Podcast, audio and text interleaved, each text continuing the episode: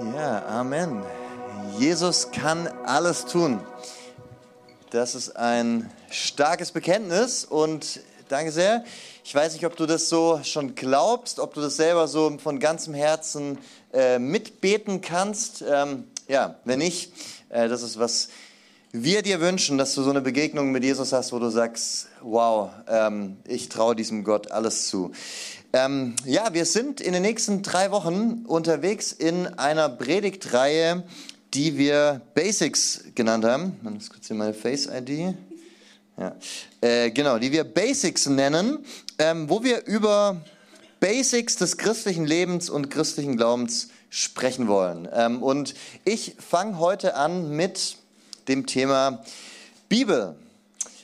Bibel, ein Basic des christlichen Glaubens. Äh, mancher denkt sich hier, ja, für einen Priester vielleicht, für einen Pastor, für einen Missionar, aber nicht für mich. Ich bin ja nur ein ganz normaler Gläubiger. Ähm, ich äh, gehe sonntags in den Gottesdienst, da wird mir die Bibel erklärt, ja, aber ich und Bibellesen ähm, ist kein so äh, inniges Verhältnis bisher. Dann wünsche ich mir, dass das sich heute vielleicht ändert. Dass du heute hier rausgehst und sagst, hey, Bibellesen ist was für mich. Ähm, ich bin Christ geworden mit ähm, 16, 17, kam jetzt aus keinem gläubigen Hintergrund und Bibellesen war für mich was sehr Fremdes. Also das kannte ich nicht von zu Hause aus und ähm, ich habe nie irgendwen mit einer aufgeschlagenen Bibel äh, gesehen. Das war für mich ein Buch mit sieben Siegeln, wie man sagt. Eine sehr fremde Sache. Und ähm, dann bin ich Christ geworden und wollte richtig durchstarten im Glauben und natürlich dann auch meine stille Zeit, wie man sagt, mit Gott haben und ähm, Bibel lesen. Und da gab es dann so ein paar ganz besonders wohlmeinende Christen, die ähm, mir dann da als ganz frisch gewordenem Christ dann gleich nahegelegt haben, welche Bibelübersetzung ich lesen sollte. Und dann kamen gleich manche und sagen, ey, lese unbedingt die Elberfelder Bibel, die ist ganz nah dran am griechischen und hebräischen Urtext. Oder da lest die Schlachter, das ist die einzig wahre. Und ich so ein junger Christ äh, dachte mir, okay, ich will jetzt alles richtig machen, ich hole mir gleich mal die Elberfelder Bibel.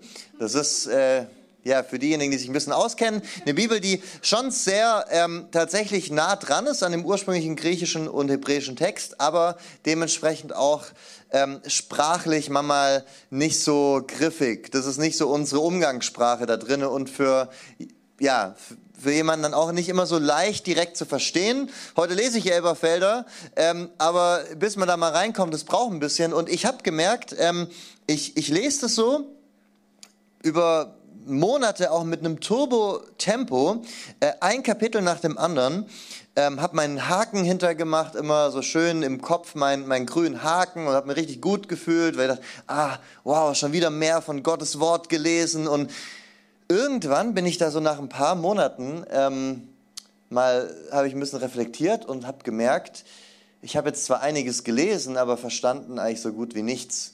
Ähm, ich habe jetzt schon so und so viel Prozent von der Bibel durch, aber eigentlich ähm, kann ich jetzt nicht wirklich wiedergeben, was ich denn da alles gelesen habe. Und es lag an verschiedenen Punkten. Eins war ähm, definitiv so, dass das Deutsch in dieser Übersetzung mir ein bisschen zu umständlich war.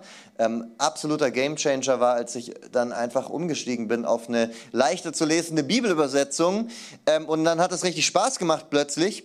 Ähm, aber ich habe es von der Sprache her nicht so ganz verstanden dann war es zu viel Text, als dass ich es mir hätte merken können, ähm, weil ich einfach nach diesem, weil ich nach diesem Motto verfahren bin, so viel lesen wie möglich. Ähm, und manchmal ist es besser, lieber ein paar Verse lesen und die dann aber auch richtig ähm, durchdringen und richtig verstehen, weil es ja nicht um ähm, Quantität geht, sondern um Qualität. Ähm, vor allem aber war das Ding, ich habe über die Bedeutung der Texte gar nicht nachgedacht.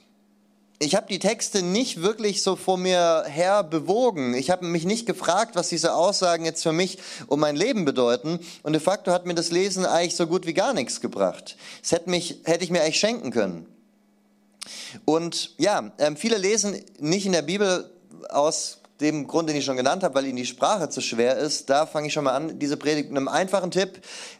Lies eine Übersetzung, die du auch verstehst. Ähm, können wir dir gerne hier auch im Anschluss ein paar äh, Tipps geben, ähm, ob es eine Hoffnung für alle, ein neues Leben, eine neue Genfer ist. Aber es geht nicht darum, möglichst viel gelesen zu haben, sondern das auch verstanden zu haben.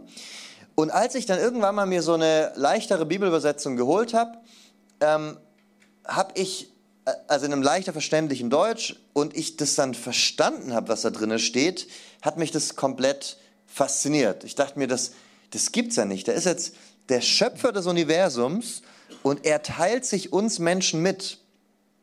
Und alles in einer Sprache, die ich auch verstehen kann. Ich meine, ich kann ja Deutsch lesen. Ich kann jetzt die Bibel lesen in einer Sprache, die ich verstehe und ich kann jetzt das Reden des Schöpfers des Universums empfangen. Ganz einfach. Also ich weiß nicht, manchmal ist es so, ja, wenn du jetzt schon länger Christ bist oder Bibel für dich irgendwie was Normales ist, das so hört sich jetzt so banal an. Ja, Gott redet zu mir, aber Gott redet zu uns. Der Schöpfer allen Lebens, der jedes Haar auf deinem Kopf kennt, der jeden der siebeneinhalb Milliarden Menschen persönlich mit Namen kennt, der spricht zu uns, der teilt sich uns mit in einer Art und Weise, die die für uns relativ leicht zugänglich ist. Wir können einfach zum nächsten Buchladen gehen und für ein paar Euro eine Bibel holen. Wir können eine Bibel-App installieren und haben alle möglichen Übersetzungen umsonst vor uns. Ich finde es irgendwie krass.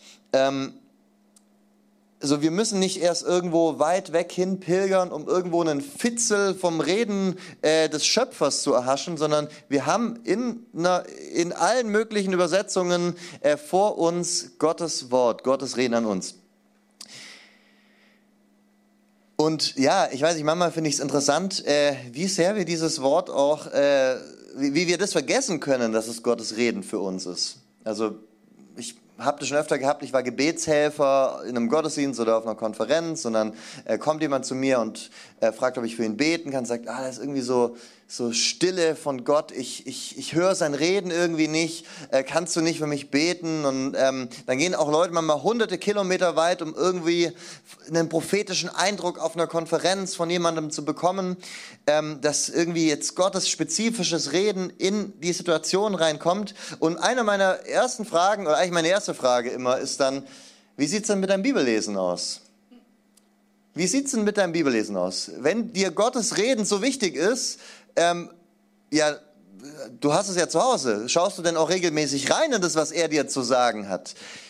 Bibellesen ist etwas für jedermann. Ähm, wenn du nur eine Sache aus dieser Predigt heute rausnimmst, dann das. Du musst nicht erst Theologie studiert haben, du musst nicht ähm, Pastor oder Missionar oder ähm, in irgendeiner Rolle im sogenannten vollzeitlichen Dienst sein und irgendwo in der Kirche oder in einem christlichen Werk arbeiten, damit die Bibel ein Buch ist, das zu dir sprechen kann.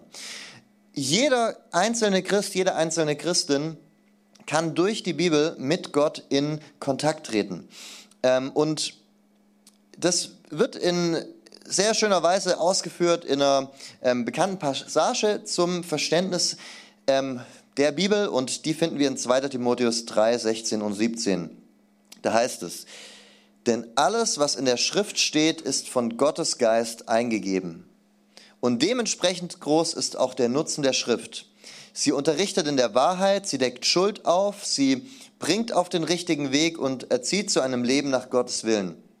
So ist also der, der Gott gehört und ihm dient, mit Hilfe der Schrift manchen, einigen, nein, allen Anforderungen gewachsen. Er ist durch sie dafür ausgerüstet, alles zu tun, was gut und richtig ist.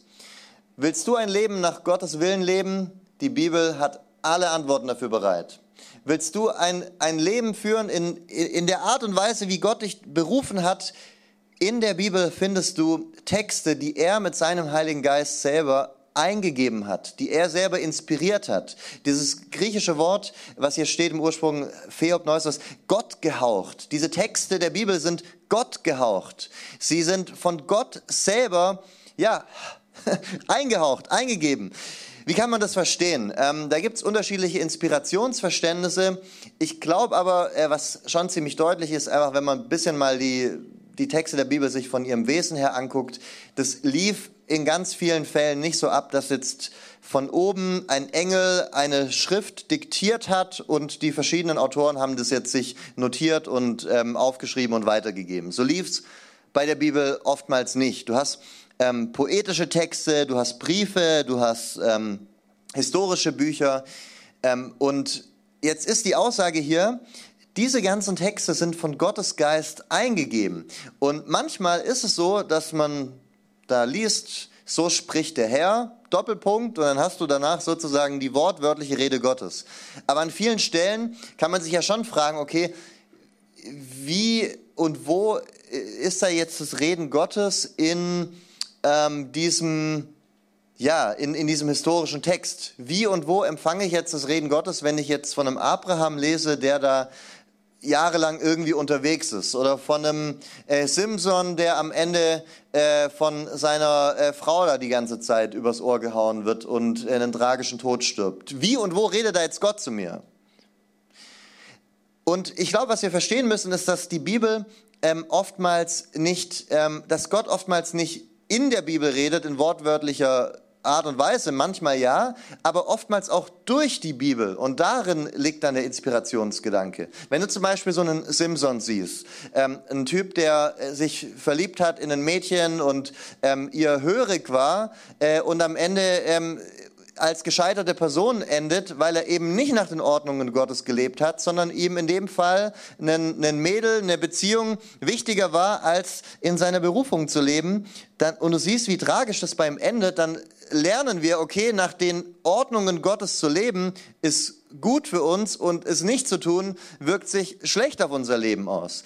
Ähm, wenn wir ähm, zum Beispiel an manchen Stellen sehen, wie ähm, Männer, die polygam gelebt haben, dann nur Stress zu Hause hatten äh, und das zu Zwist zwischen den Frauen geführt hat und wie das ähm, zu Neid und ähm, Benachteiligung geführt hat. Du findest an keiner Stelle irgendwo, dass Gott sagt, Polygamie finde ich gut, aber du, du findest Beschreibungen, wo man die Früchte von so einem polygamen Lifestyle sieht und kannst dann die direkte Ableitung machen, ah, okay, offene Beziehungen, äh, wie man das heute so lebt, äh, ist nicht unbedingt eine Frucht am Ende, die rauskommt, die, die gut ist. Und so auf diese Weise wird Gottes Reden für uns hier und heute unmittelbar fruchtbar. Wir lesen von einem Abraham, der mit Gott unterwegs ist und an Gottes Versprechen festhält, obwohl irgendwie gar nichts danach aussieht, als ob es in Erfüllung kommt und erlebt am Ende Gottes treue Hand auf seinem Leben. Und wir dürfen wissen, da wo wir manchmal das Gefühl haben, Gottes Versprechen ist weit weg, wir aber an seiner Treue festhalten, werden, so wie er, durch Dürrephasen gehen, aber am Ende Gottes Zusage in der Hand halten und erleben. Ähm, und so spricht die Bibel direkt und manchmal indirekt zu uns. Manchmal direkt, indem sie sagt, lüge nicht, stehle nicht, ähm, tu nicht Ehe brechen. Ähm, manchmal indirekt, indem sie uns aufzeigt, was die, die, die Folgen von einem, von einem Handeln sind. Und ein großer Aspekt in dem Ganzen ist ja, dass die Bibel für uns nicht einfach nur eine Gebrauchsanleitung fürs Leben ist. Sie ist auch kann man so, wenn man will, sagen, eine Gebrauchsanleitung fürs Leben, aber nicht nur. Sie ist auch, wenn man so will, ein Liebesbrief Gottes an uns, aber ist darauf zu beschränken, wäre ein bisschen arg beschränkt. Ähm, was die Bibel vor allen Dingen ist, ist ein, ein, ein Selbstoffenbaren Gottes, in dem er zeigt, wer er ist und wie er ist und wo wir sehen, wie die große, Gotte, große Geschichte Gottes mit der Menschheit geschrieben wird. Und wenn du ein Buch aufschlägst, dann wirst du nicht irgendwo mittendrin im Kapitel anfangen, im Regelfall. Ähm, es gibt solche äh, Serien, da kannst du irgendwie, guckst du die ersten paar Folgen an, überspringst 50 Folgen und die letzten drei hast nicht viel verpasst und irgendwie wusstest, darauf wird's rauslaufen. Ähm, so in der, in der Geschichte Gottes, äh, und da ist es egal, ob du dann irgendwie erst am Ende wieder reinkommst, wenn, wenn wir aber die Bibel lesen, ist es ganz wichtig zu verstehen, wir sind noch nicht im letzten Kapitel. Wir sind so wir sind noch davor. So, Gott schreibt eine Geschichte mit, mit der Menschheit und wenn wir die Bibel lesen, ist es wichtig zu wissen, an wen hat er das geschrieben, zu welchem Zeitpunkt. Wenn du jetzt deine stille Zeit machst morgens und liest dritte Mose und liest da jetzt was über Bestimmungen zum Bartstutzen oder so.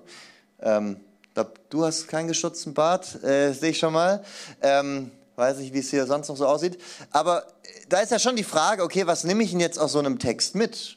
Ähm, muss ich jetzt, muss ich jetzt auch einen Bart stutzen oder hm, wie ist denn das?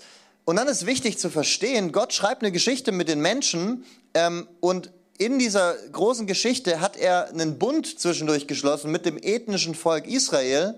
Und zu diesem Bund haben bestimmte Bestimmungen und Gebote gehört, wie zum Beispiel jetzt sowas wie eine Bartstutzen oder Sabbatregeln oder andere Dinge.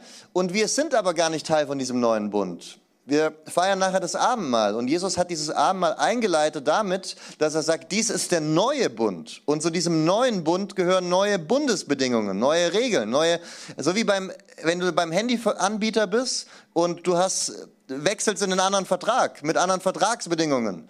Und so ist es wichtig, dass wir die Bibel auf eine intelligente Weise lesen und nicht einfach sagen, ah, da steht es so, ja, dann mache ich jetzt mal meinen Bart weg. Äh, und äh, dann irgendwie kommt die nächste Regelung über nach sieben Jahren meinen Acker brach liegen lassen. Hm, äh, also es ist, glaube ich, wichtig zu verstehen, wo und wie und wann wurde was in der Bibel geschrieben. Ähm, damit wir äh, verstehen, was hat uns das auch konkret zu sagen. Aber was ich hier wichtig finde, alle Anforderungen unseres Lebens, es ist nicht immer so, und so wünschen wir uns das, glaube ich, manchmal, dass wir die Bibel aufschlagen und dann kommt da jetzt äh, direkt die Aussage, zieh in die Stadt, ähm, heirate die Person äh, oder wie auch immer. So redet die Bibel nicht zu uns, aber die Bibel gibt uns Prinzipien darüber mit, wie wir als Menschen unterwegs sein sollen in unserem Glaubensleben und in unserer Beziehung mit Gott und in unserer Beziehung mit anderen.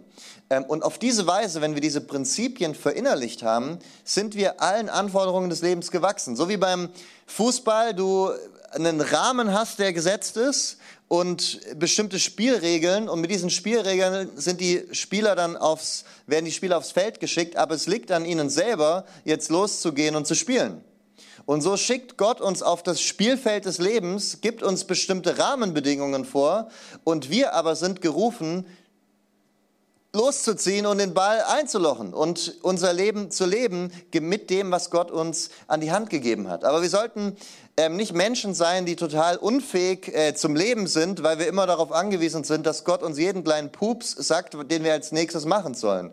Ähm, und so, glaube ich, ist es wichtig, auch mit so einem Verständnis die Bibel zu lesen, dass wir sie nicht als so einen äh, magisches Ding sehen, wo uns jetzt äh, am Ende dann gesagt wird, äh, welche Wandfarbe wir äh, wählen sollen zum Streichen bei uns, sondern dass wir verstehen, da gibt's ähm, wie, wie auf welche Weise die Bibel zu uns redet. Ich kann mich erinnern an einen Klassenkameraden, ähm, der war oder ist Moslem ähm, und wir hatten es davon, dass er den ganzen Koran auf Arabisch schon gelesen hat. Ich war ein bisschen verwundert, weil er Türke ist und ähm, nichts wusste zu, bis dato, dass er, dass er auch Arabisch sprechen kann. Und ich habe gefragt, okay, krass, ach, hast du Arabisch gelernt? Kannst du Arabisch verstehen? So, nein, verstehen nicht, aber, aber lesen kann ich's. Aber wenn ich den Koran auf Arabisch lese, das hat ja in sich selber schon äh, eine Kraft und eine Power und das ist jetzt gar nicht so wichtig, ob ich es verstehe oder nicht. Und es fand ich interessant, dieses Verständnis so zu haben. Das hat ja in sich selber eine Kraft, völlig unabhängig vom Verstehen oder nicht. Und das ist tatsächlich, ähm, ah, ich muss mal hier meine Tastensperre rausmachen, dann muss ich nicht die ganze Zeit äh, hier rumdrücken. Das ist nicht wie die Bibel verstanden werden will. Das ist nicht wie die Bibel sich selber ähm, ja, präsentiert und wie in der Bibel das nach ja, die Beschäftigung mit Gottes Wort beschrieben wird. Ähm, wie wird es denn in der Bibel beschrieben? Da gibt es einen Psalm, in dem das ziemlich gut rüberkommt, nämlich Psalm 1. Ähm, und in den wollen wir mal gemeinsam reingehen. Glücklich zu preisen ist, wer nicht dem Rat gottloser Menschen folgt. Wer nicht denselben Weg geht wie jene, die Gott ablehnen, wer keinen Umgang mit den Spöttern pflegt. Glücklich zu preisen ist, wer Verlangen hat nach dem Gesetz des Herrn und darüber nachdenkt, Tag und Nacht. Er gleicht einem Baum, der zwischen Wasserläufen gepflanzt wurde. Zur Erntezeit trägt er Früchte und seine Blätter verwelken nicht. Was ein solcher Mensch unternimmt, das gelingt. Ganz anders ist es bei den Gottlosen. Sie gleichen der Spreu, die der Wind wegweht. Vor Gottes Gericht können sie nicht bestehen und in der Gemeinde der Treuen ist für sie kein Platz. Der Herr wacht schützend über den Weg der Menschen, die seinen Willen tun. Der Weg aber, den die Gottlosen gehen, führt ins Verderben. Also wir sehen hier so eine Gegenüberstellung, Menschen, die nach Gottes Ordnungen leben wollen und Menschen, die es nicht tun. Und was Menschen, die als Gerechte hier bezeichnet werden, die Gottes Willen ernst nehmen, ist, dass sie Lust haben an Gottes Gesetz und dass sie darüber nachdenken, Tag und Nacht, dass sie darüber nachsinnen, dass sie Gedanken versunken sind darüber, dass es was ist, was sie im Alltag auch irgendwo beschäftigt und ähm, es etwas ist, wo sie aktiv sich, sich Gedanken zu machen. Ähm, ich glaube, diese Sache mit dem Alltag äh, ist eigentlich leichter, als wir manchmal es machen. Ich weiß nicht, ob du auch solche komischen Muster in deinem Kopf hast, dass du denkst, okay, ähm, Bibel lesen und Zeit mit Gott verbringen, das ist so eine Sache, die mache ich morgens, wenn ich meinen Kaffee lese, äh, mein Kaffee lese, wenn ich, mein, wenn ich meinen Kaffee nebendran habe und dann ähm, mir meine Notizen zu mache. Und wenn du dann zu früh aus dem Haus, äh, zu früh, zu spät aus dem Haus bist, zu spät aufgestanden bist und es dann nicht schaffst, äh, morgens, dann denkst du, ah, Mist, heute Chance vertan, ja, dann muss ich jetzt wieder bis morgen warten. Ähm, und ich glaube, es ist gut, in den Tag zu starten mit Bibellesen, auf jeden Fall, und sich schon quasi den ganzen Tag über irgendwo mit Gottes Gedanken auseinanderzusetzen. Aber was ich irgendwann mal gemerkt habe, ist, ich kann doch einfach statt meiner Podcast-Folge, die ich jetzt gerade in der Bahn höre, aber mal Hörbibel hören. Und seit ich das angefangen habe, ist Gottes Wort in meinem Leben und in meinem Denken und in meinem Alltag, wie es hier beschrieben wird, viel präsenter. So, ich, ich, wusste heute, da werde ich zwei Stunden im Auto durch die Gegend fahren, habe mir dann ähm, vorher, ich habe YouTube Premium, ähm, äh, Hörbibel runtergeladen und dann habe ich jetzt einmal mal vorher Sachaja durchgehört. So einmal mal kurz ein Buch mit 14 Kapiteln, während ich eh gerade im Auto sitze, bevor ich jetzt irgendeinen Lifestyle-Podcast höre, kann ich doch auch gleich äh, das Reden des Schöpfers des Universums mir mal nebenbei anhören. Oder nicht? Also ich glaube, manchmal machen wir es so viel komplizierter, als es für Menschen im 21. Jahrhundert eigentlich sein müsste. So wir, wir, wir, wir tun uns eh die ganze Zeit Dauerbeschallen, also du vielleicht nicht, ich leider zu oft. Ähm, warum uns nicht mal beschallen lassen mit dem Wort Gottes und ähm, davon irgendwo so durchzogen werden. Aber ähm, was hier ja eigentlich rüberkommt, ist jemand, der darüber aktiv nachdenkt, der sich seine Gedanken macht.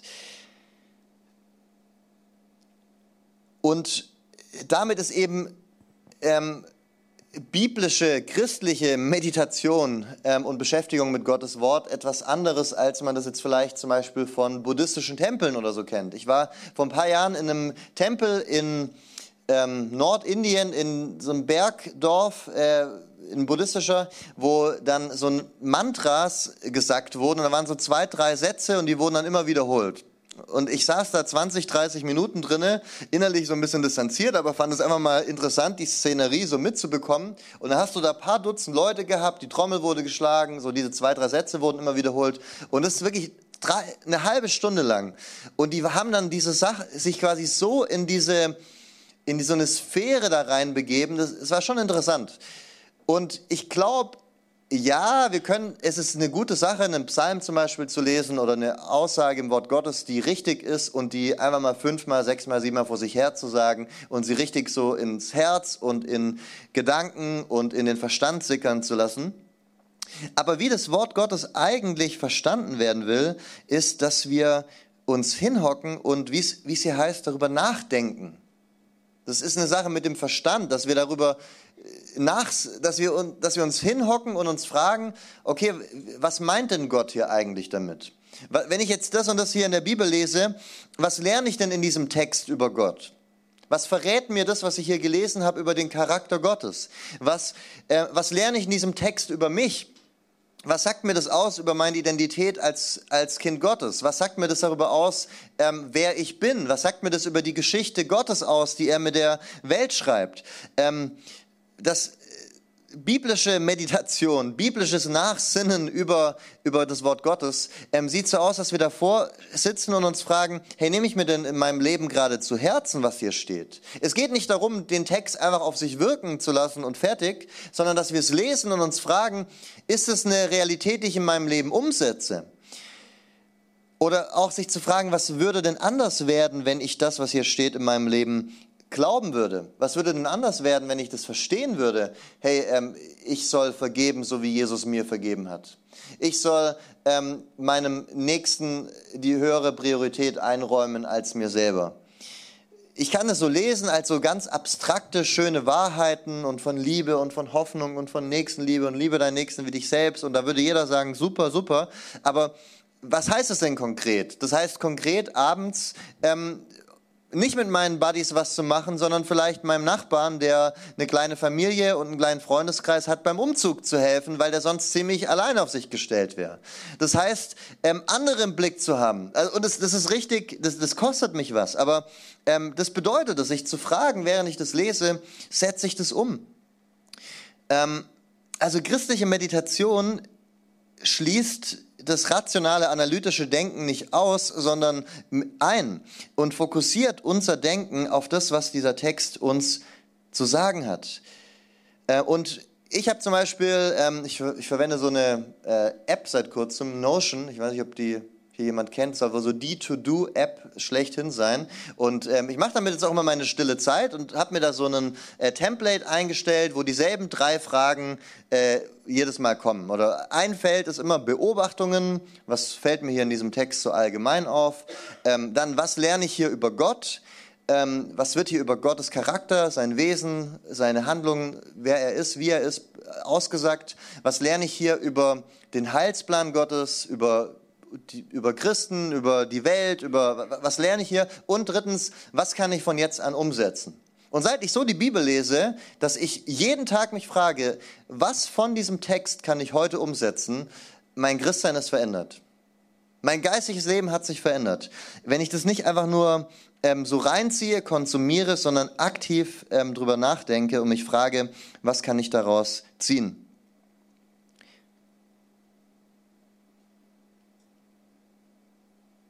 Ja, hier heißt es, er gleicht einem Baum, der zwischen Wasserläufen gepflanzt wurde.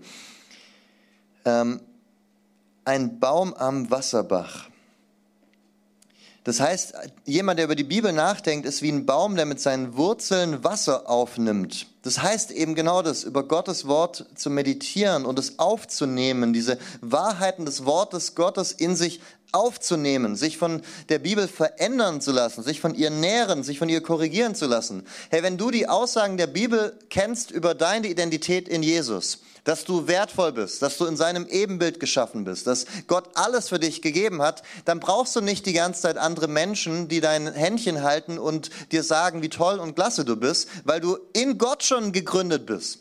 Nicht, dass wir nicht andere Menschen um uns herum haben sollten, die uns ermutigen, das ist toll und klasse, aber ey, das ist doch, wie stark ist es, wenn wir so in Gottes Wahrheiten verwurzelt sind, dass wir nicht die ganze Zeit den Zuspruch von anderen Menschen brauchen, weil wir Gottes Zuspruch an uns kennen und verinnerlicht haben. Und ich glaube, das ist so, so gut und so powerful, auch ähm, Bibelverse auswendig zu lernen. Dass wir in Situationen drinnen stehen, die uns herausfordern. Und ich kann Psalm 23 ähm, auf äh, ja, zitieren von mir und mich an diesen Wahrheiten freuen. Und ich kann Bibelstellen über die Treue und den Zuspruch Gottes ähm, zitieren. Ähm, das ist Arbeit auch. Ja. Und es ist Bibellesen tatsächlich auch ein Stück weit. Ähm, wenn wir es richtig machen wollen.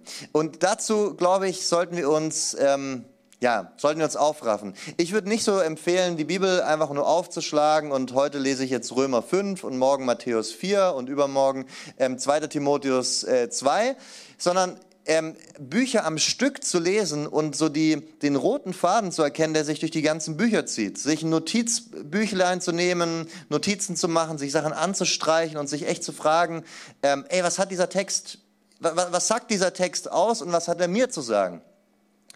Und manchmal ähm, gehen wir da an die Bibel ein bisschen arg äh, so, weiß ich nicht, so ein bisschen träumerisch ran. Wir, wir haben da den Text, den lassen wir zu uns sprechen äh, und äh, freuen uns daran. Aber ja, ich sag dir, das Buch 1. Samuel wurde nicht geschrieben. Da sitzt der Martin Müller aus Heilbronn ähm, morgens für eine Viertelstunde passend noch eine Lektüre zum Kaffee trinken hat. Das also der, der, das war ja nicht, wie dieser Text, wie dieser Text angelegt ist. Ähm, so, das, deswegen, es geht nicht immer nur darum zu fragen, was hat dieser Text für mich zu sagen und was nehme ich da jetzt für mich raus, sondern sich auch hinzuhocken und zu fragen, was heißt dieser Text? Und es ist manchmal mit ein bisschen Arbeit verbunden. Aber ich glaube, die Arbeit sollten wir uns machen. So, weiß ich, wer hier ist gerade in der Ausbildung oder in der Fortbildung oder ist Student? Darf ich mal Hände sehen? Okay, gehen einige Hände hoch. Ähm, so, ich, wenn ich jetzt mal frage, okay, ihr hinten, ihr beiden, ähm, wie viel Zeit bringt, verbringt ihr so im Durchschnitt beim Lernen für eine Klausur? Oder sagen wir mal von bis?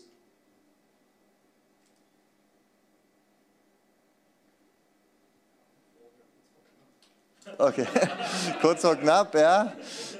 Also sagen wir mal, acht Stunden kann schon realistisch sein, oder? Kommt jetzt auf die Art von Studenten an. Okay, das ist bei solchen Umfragen ein bisschen gefährlich. Manche, die acht Stunden, äh, 20 Stunden, andere, ja, ich bin Autodidakt, äh, zwei Stunden, kein Problem. Ich war immer einer, der so richtig genervt war von diesen Leuten, die nichts machen mussten, ähm, im Unterricht die ganze Zeit nur Gedanken woanders waren gefühlt und am Ende die besten Noten raushauen. Aber wie viel Zeit unseres Lebens wir reinhängen dafür, um für irgendwelche Prüfungen und Klausuren zu lernen, Warum nicht einfach mal ein bisschen Zeit investieren, uns mit dem Reden des Schöpfers des Universums auseinanderzusetzen? Und wir merken, mit ein bisschen und einfach mal acht, neun Stunden hinhocken und so ein Buch lesen. Ich habe oben zwei ausgelegt, wie effektives Bibelstudium. So, wie lese ich denn jetzt so ein Evangelium? Oder wie lese ich denn jetzt so einen historischen Text? Oder wie sind denn jetzt, was sind denn typische Symbole in der Offenbarung? Und dann merke ich einmal mit ein bisschen Hausaufgaben, die ich gemacht habe, dass die Hornissen ähm, ganz sicher nicht irgendwelche Hubschrauber-Prophezeiungen sind. So, das ist ein bisschen Denkarbeit, aber ich traue das uns zu. Jeder von uns ich, keine Ahnung, ich vermute, die meisten von uns haben Schulabschluss gemacht, haben das gelernt, irgendwie sich ein bisschen hinzuhocken und zu lesen und zu lernen. Und vielleicht sagst du, hey, lesen ist nicht so mein Zugang, Bibellesen ist nicht so meins. Ähm, es ist halt Gottes Zugang. Das ist halt die Sache. Wir kommen halt irgendwie nicht so ganz drum rum. Natürlich können wir sagen, hey, Hauptsache meine Beziehung mit Jesus, aber wer ist denn Jesus? Dass er der Sohn Gottes ist, weißt du aus der Bibel. Dass Gott dreieinig ist, weißt du aus der Bibel. Dass Jesus ganz Gott und ganz Mensch ist, weißt du aus der Bibel. Das kannst du nicht, indem du durch den Wald gehst äh, und da in der, an dich an der Natur des Schöpfers freust. Äh, äh, rausnehmen. Äh, selbst wenn du sagst, Lobpreis ist eher mein Zugang, ja, ein gutes Lobpreislied gründet sich eigentlich am Ende auch in Wahrheiten aus der Bibel. Also wir kommen nicht drum rum, ähm, uns mit dem auseinanderzusetzen, was Gott in der Bibel über sich selber mitteilt. Und ich will uns da einfach ent ermutigen, nicht ermutigen, ermutigen, dass wir da nicht die ähm, ausgebildeten Theologen sein müssen. Du musst nicht erst ein Theologiestudium absolviert haben, um verstehen zu können, was Gott durch sein Wort uns zu sagen hat, sondern durch eine Routine, am besten vielleicht sogar wirklich eine tägliche ähm, und einmal ein paar gute Grundfragen, die du dir stellst und vielleicht noch ein Zwanziger, den du investierst in irgendein gutes Standardwerk, was dich ein paar Stunden Lesezeit kostet wirst du so, so, so, so viele Schätze aus Gottes Wort rausziehen können. Und ich möchte ähm, zu einem Punkt am Ende noch kommen. Ähm, gerade wenn wir eben darüber reden, ähm, was es heißt, sich ähm, ja, sich von Gottes Wort prägen zu lassen, wie wichtig es auch ist, das selber zu machen. Also es heißt hier ja eben nicht, glücklich zu preisen ist der, der zu den Füßen von dem sitzt, der über Gottes Gesetz nachdenkt, sondern glücklich zu preisen ist der, der selbst über Gottes Wort nachdenkt, der selbst über sein Gesetz nachsinnt. Ähm, es ist total gut, viele Predigten zu hören. Es ist auch gut, von christlichen Autoren Bücher zu lesen, aber es ist wichtig, dass wir uns nicht nur von YouTube-Kanälen und von Predigten ernähren, sondern selber das Wort Gottes verinnerlicht haben. Dass die Bibel nicht irgendwie so eine, so eine Delikatesse ist, die wir uns ab und zu zu Gemüte führen, sondern wir selber ähm, lernen, äh, sie auf gewinnbringende Weise zu lesen und zu unserem täglichen Brot machen zu lassen. Ähm, und ja, die Gegenüberstellung zu dem Rat der gottlosen Folgen, die Psalm 1 uns gibt, ist nicht, folgt dem Rat der Prediger. Also er sagt nicht, okay, das auf der einen Seite gibt es die Leute, die folgen dem Rat der Bibelausleger, der Gesetzesausleger und auf der anderen Seite gibt es den, die folgen dem Rat der Gottlosen. Er, er stellt Leute, die auf falschen Rat äh, hören, gegenüber zu Menschen, die über Gottes Gesetz nachdenken. Und du brauchst nicht erst einen Pastor, um die Bibel verstehen und für dein Leben anwenden zu können. Es ist gut, dass es sie gibt. Es ist gut, dass es Leute gibt, die sich damit intensiver auseinandersetzen und sich da elf, zwölf Stunden hinhocken, um so eine Predigt vorzubereiten und da tiefer reinzugehen. Aber einer der bekanntesten Sätze der Aufklärung, und den will ich zitieren, hab Mut, dich deines eigenen Verstandes zu bedienen. Trau dir das doch mal zu. Einer der größten Errungenschaften der Reformation war, dass, dass die Bibel jedem zugänglich wurde und jeder in seiner Sprache plötzlich die Bibel lesen konnte und es so ein total hoher Wert geworden ist, eben nicht einfach nur einem, einem, einem Priester zuzuhören, der das einem auslegt, sondern selber ähm, zu verstehen und selber darin verankert zu sein. Es, und ich glaube manchmal, wir sind so ein bisschen in vorreformatorischen Zeiten angekommen.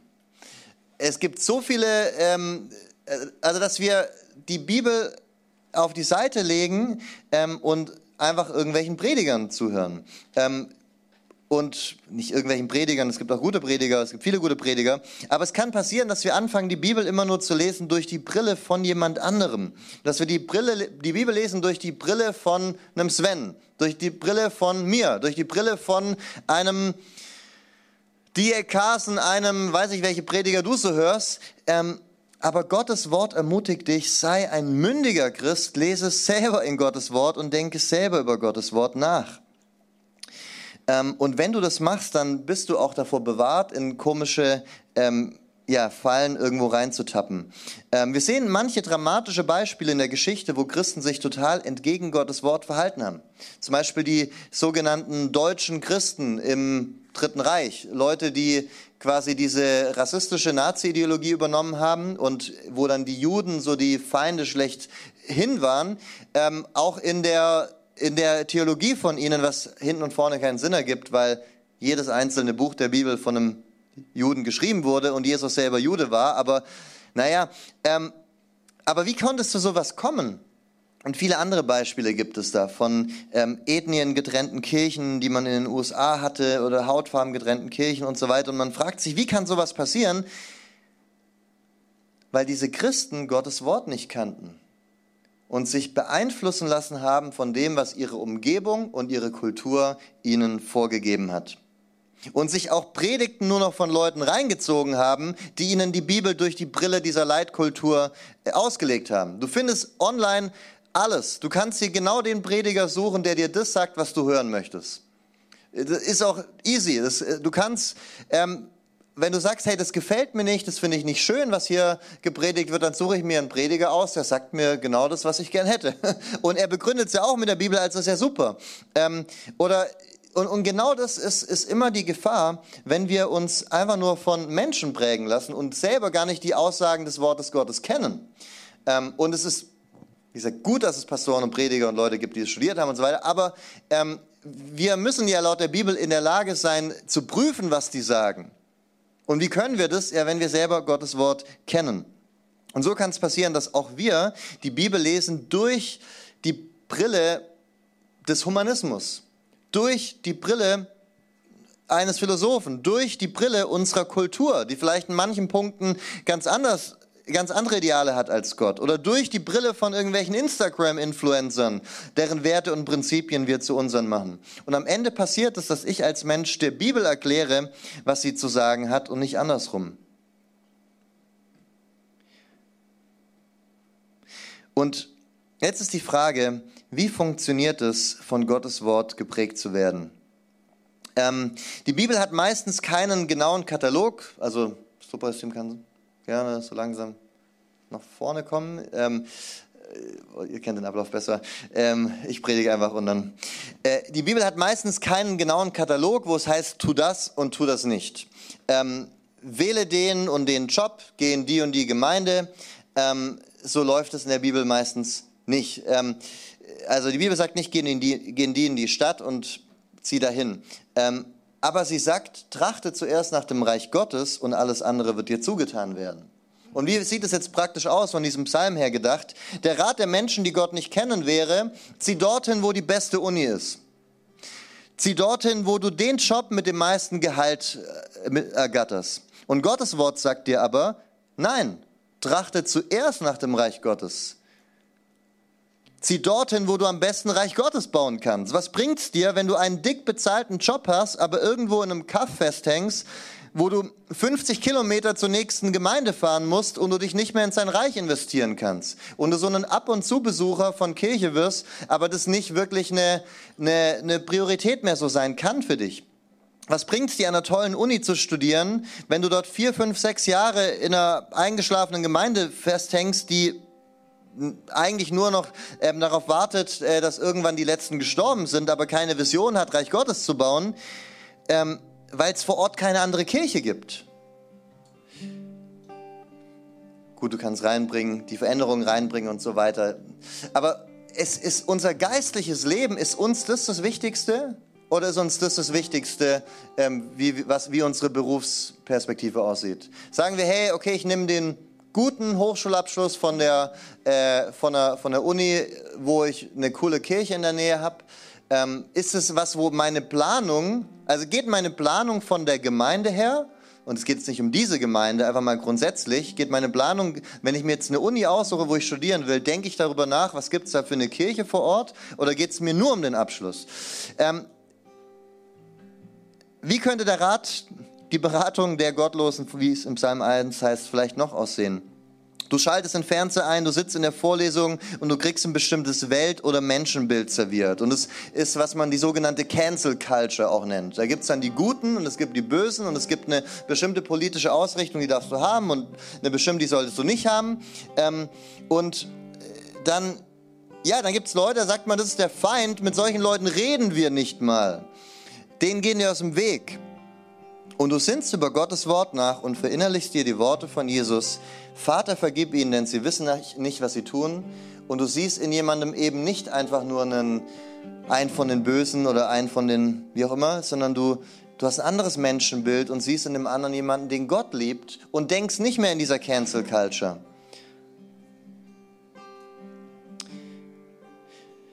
Ja, und ich will, will schließen mit einer, mit einer Story. Was heißt es, auf Gottes Wort zu hören?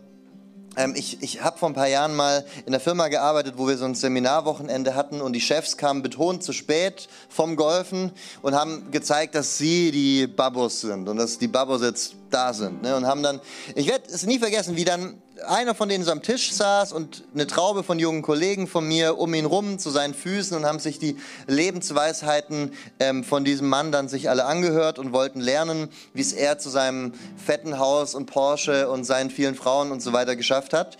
Und dann erzählt er so, wie sie sich von der alten Firma abgespalten haben und lauter Mitarbeiter geklaut und der anderen Firma den Auftrag weggeklaut und den Markt aufgemischt und immer wieder baut er natürlich dann ein, dass er Porsche fährt und wenn ihr, wenn ihr auch so hart hasselt wie ich, dann werdet ihr auch mal so ein dicker Fisch werden.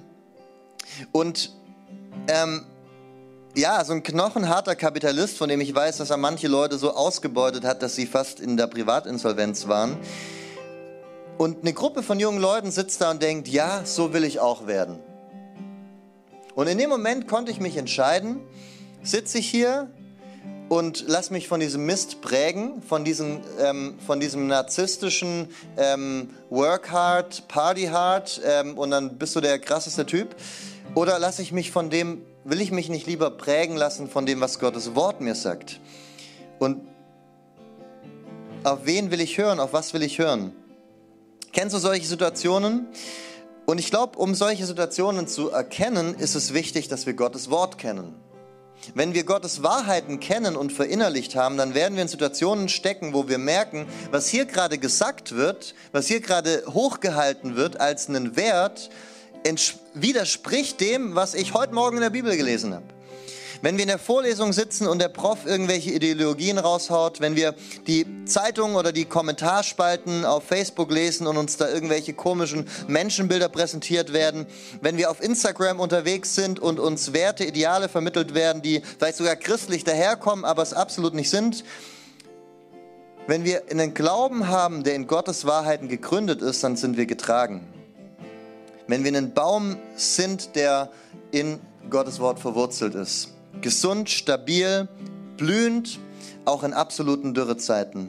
Wenn, das wird uns wirklich durch Krisenzeiten tragen und halten, wenn wir in Gottes Wort verwurzelt sind, in seinen Zusagen, in seinen Wahrheiten. Und das ist nicht nur tote Theorie. Gottes Wort hat Kraft. Und ich will dir Lust heute Abend machen, Gottes Wort zu lesen. Nicht als etwas, wo du sagst, es ist eine fromme Pflichterfüllung, das will ich jeden Tag machen, sondern weil du sagst, hey, ich will ein gesunder, strahlender, blühender Baum sein verwurzelt an der Quelle, verwurzelt an Gott, verwurzelt in seinem Reden.